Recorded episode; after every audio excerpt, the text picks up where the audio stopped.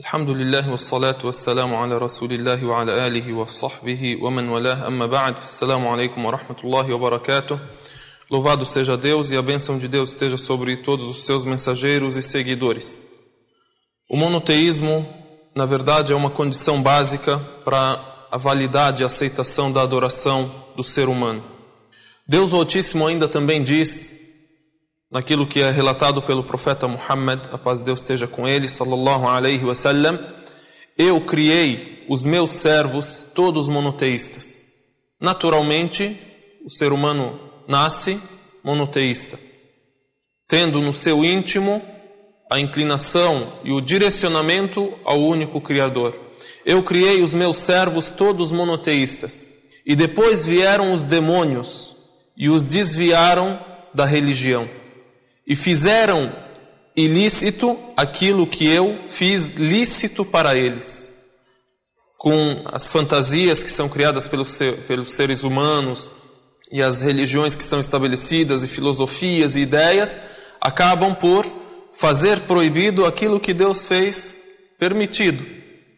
O que vem depois do monoteísmo, o politeísmo ou a idolatria é algo que é posterior à origem e a origem é o natural e é o básico. Então essa é a base. Então, o monoteísmo, eu criei todos os meus servos monoteístas. Depois temos o versículo onde Deus o Altíssimo ele cita o envio dos mensageiros. وما أرسلنا من قبلك من رسول إلا نوحي إليه أنه لا إله إلا أنا فاعبدون. Deus se dirige ao profeta Muhammad dizendo: e não enviei mensageiro algum antes de ti, sem que lhe tenha revelado, não há divindade além de mim, me adorem. Não há divindade além de mim, me adorem. Na origem e no início, a adoração única a Deus, o monoteísmo. Com o desvio do ser humano e com o estabelecimento de certas crenças que não são a crença natural, Deus envia os mensageiros para quê? Para fazer os humanos voltarem à crença correta e ao monoteísmo. Coisa simples e comum. E depois da, daquele profeta enviado, as pessoas continuam seguindo os ensinamentos que ele deixou, e depois, quando há um desvio, Deus renova de novo a profecia e envia outro mensageiro, como fez com o profeta Jesus, o profeta Moisés e assim também outros profetas.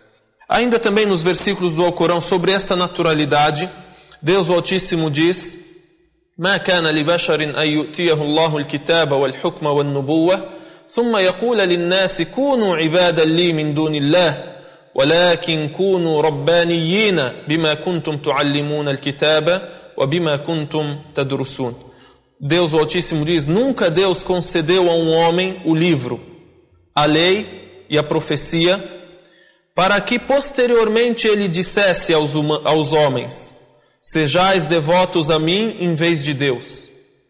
Sejais devotos a mim, adorem-me em vez de adorarem a Deus, o único. Porém, sejais devotos a Deus pelo que ensinavam do livro e pelo que estudavam. E também não vos ordenou Deus que tomassem os anjos e os profetas deuses em vez de Deus. Esse versículo mostra qual é a função dos mensageiros, qual é a função da profecia, é fazer o ser humano retornar à adoração única a Deus. Dentro da naturalidade da crença, nós citávamos que é natural, é natural a crença em Deus. A crença em Deus é algo comum, natural, simples. Então, por que as pessoas não creem exatamente como os mensageiros pregam? Ou, se as pessoas creem, por que que existe a adoração a outros deuses que não o Deus único. Há dois tipos de crença, ou monoteísmo, se você quiser dizer assim. O monoteísmo divide-se em duas partes. Você crer na unicidade de Deus como Criador. Esse é o ponto natural, em que as pessoas não têm divergência a base alguma. É fundamental Sim. de tudo. Depois, a outra parte, segundo ponto, a devoção a Deus único. É aqui que se divergem os humanos. Um ser humano pode chegar e dizer, e tem uma ideia, uma crença, uma religião. Ele diz: Eu creio em Deus e Ele me criou. Mas só que eu adoro a tal santo por ele ser o intermediário entre eu e Deus. Essa é uma ideia. Há a unicidade na criação, esse aqui é ponto de consenso praticamente e naturalidade E há a unicidade na adoração. Aqui é o ponto de divergência.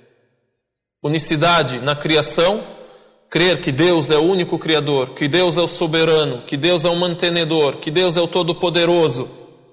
Essa crença é natural. Deus nos ilustra isso no Alcorão Sagrado também e diz: وَلَئِنْ سَأَلْتَهُمْ مَنْ خَلَقَ السَّمَوَاتِ وَالْأَرْضِ لَيَقُولُنَّ اللَّهِ Deus nos diz assim: e se você perguntar a eles, está falando sobre os idólatras da época do profeta Muhammad que residiam em Meca. Se você perguntar a eles quem criou os céus e a terra, eles vão dizer Allah, Deus. Eles responderão Deus. Eles não vão responder que quem criou os céus e a terra era, por exemplo, o ídolo que eles tinham, Al-Lat, Al-Uzza. Eles não vão citar o nome dos ídolos. Não é aquele ídolo que eles adoram que criou os céus e a terra. E aí, dentro dessa naturalidade também, são citados os versículos um versículo também do Alcorão, e quando eles estão em terra firme, eles idolatram e associam junto com Deus outros deuses, seguem as tradições do seu povo. E quando estão em alto mar e vem aquela tempestade, eles dizem, vamos dizer assim, bem simples e bem abrasileirado, ai meu Deus. Quando está na hora do apuro, ai meu Deus. Agora, quando estão em terra firme, voltam à tradição. Então, tudo isso nos leva a crer que todo ser humano tem enraizado em seu íntimo a crença na unicidade divina, a crença na unicidade de Deus na sua criação, na sua soberania. Aí vem o outro ponto que é a unicidade da adoração. É, a unicidade da adoração, na adoração ela é baseada na unicidade da criação. Ninguém adora a Deus único sem crer nele. Agora, pode ser uma pessoa, que uma pessoa ela crê em Deus único como Criador, mas não adora Ele. O que leva, por exemplo, o ser humano a adorar outros deuses em vez de Deus? Essa é uma das questões que nós vemos, por exemplo, muitos se apelam, ah, como dissemos, a santos, para colocá-los como intermediários. Porque essa fragilidade do ser humano, ele sabe quem o criou é Deus, certo? E Deus não criou os seres humanos e os gênios tão somente para adorá-lo. Então, por que, que esse ser humano ele volta a adorar outras divindades, ele cria outras divindades em vez de Deus? Na verdade, como lemos no texto, há o desvio. E o que, que acontece? O ser humano também gosta de materializar as coisas. Ele gosta de ter um símbolo para ele chegar através daquele símbolo a Deus. Mas como a gente disse, a crença é no que? No invisível. Você crê em Deus e adora a Deus segundo aquilo que você crê que é estabelecido por Ele. Então, uma das razões é o que? É a materialização. Por isso, quando uh, entramos na mesquita, as pessoas uh, que entram nas mesquitas, mesmo não sendo muçulmanas, vêm para visitar e conhecer, se sentem bem. Dizem o que? Não tem nada assim. Como é que vocês, no que vocês se dirigem para representar Deus? Não há representação. É importante isso. Então não há representação, é Deus. Então as pessoas gostam de materializar. Agora, isto está no íntimo do ser humano, o monoteísmo está no íntimo de cada um. Agora, o que faz a pessoa ela esquecer o que está no íntimo dela? Eu sou monoteísta, adorador só a Deus, e naturalmente, como você está alegando, a vida, normalmente como ela é, leva à crença em Deus único. Uma das coisas que desviam o ser humano disso, o que a gente chama em árabe de tikrar al-mashhad. Você vê os sinais de Deus na criação e tudo te leva a crer em Deus, a adorar a Deus, a se dirigir a Deus. Só que você tem a rotina ou a repetição dos fatos. A repetição dos fatos te fazem não lembrar mais das graças, das dádivas, ou lembrar de que tem alguém que está te agraciando e te dando. O exemplo da pessoa que tem tudo. E de tão costumeiro na vida dessa pessoa ela ter tudo, ela não lembra mais de agradecer. É uma coisa comum para ela. Eu olho para o mundo, eu olho para a natureza, eu digo: olha como é bela a mãe natureza. A mãe natureza, como a natureza é bela, como ela é bonita. Olha o que a natureza nos concedeu. Não, não, vocês não ouvem as pessoas falarem assim? A natureza concedeu para nós? Quem criou a natureza? Aí vem o raciocínio: quem criou a natureza? Obra do ser humano, obra do cientista. Esse cientista ontem não existia e amanhã também não vai existir, vai ter fim. E quem deu existência a ele, quem deu fim a ele? Deus. Um exemplo da, da repetição dos fatos. Nós vivemos, temos a nossa rotina. Eu amanheço, vou ao meu trabalho, é, almoço, continuo trabalhando, volto para casa. Amanhece, anoitece, amanhece, anoitece. Chega o sábado, é um feriado para tal pessoa. Domingo é um dia de reunião familiar, é outro feriado. Aí também a semana começa e assim vai. O que, que acontece? Rotina. Eu me esqueço.